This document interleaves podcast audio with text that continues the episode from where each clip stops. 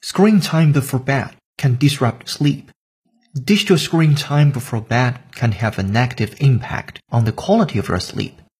A US study found that as little as 8 minutes of exposure to blue light keeps you mentally stimulated for over 1 hour, which tends to throw off the body's circadian rhythm or biological clock, Beijing Youth Daily reported. The blue light from the screen suppresses melatonin. Exposure to blue light suppresses the production of melatonin, a hormone that induces sleepiness. Melatonin release in the evening helps you relax before bedtime.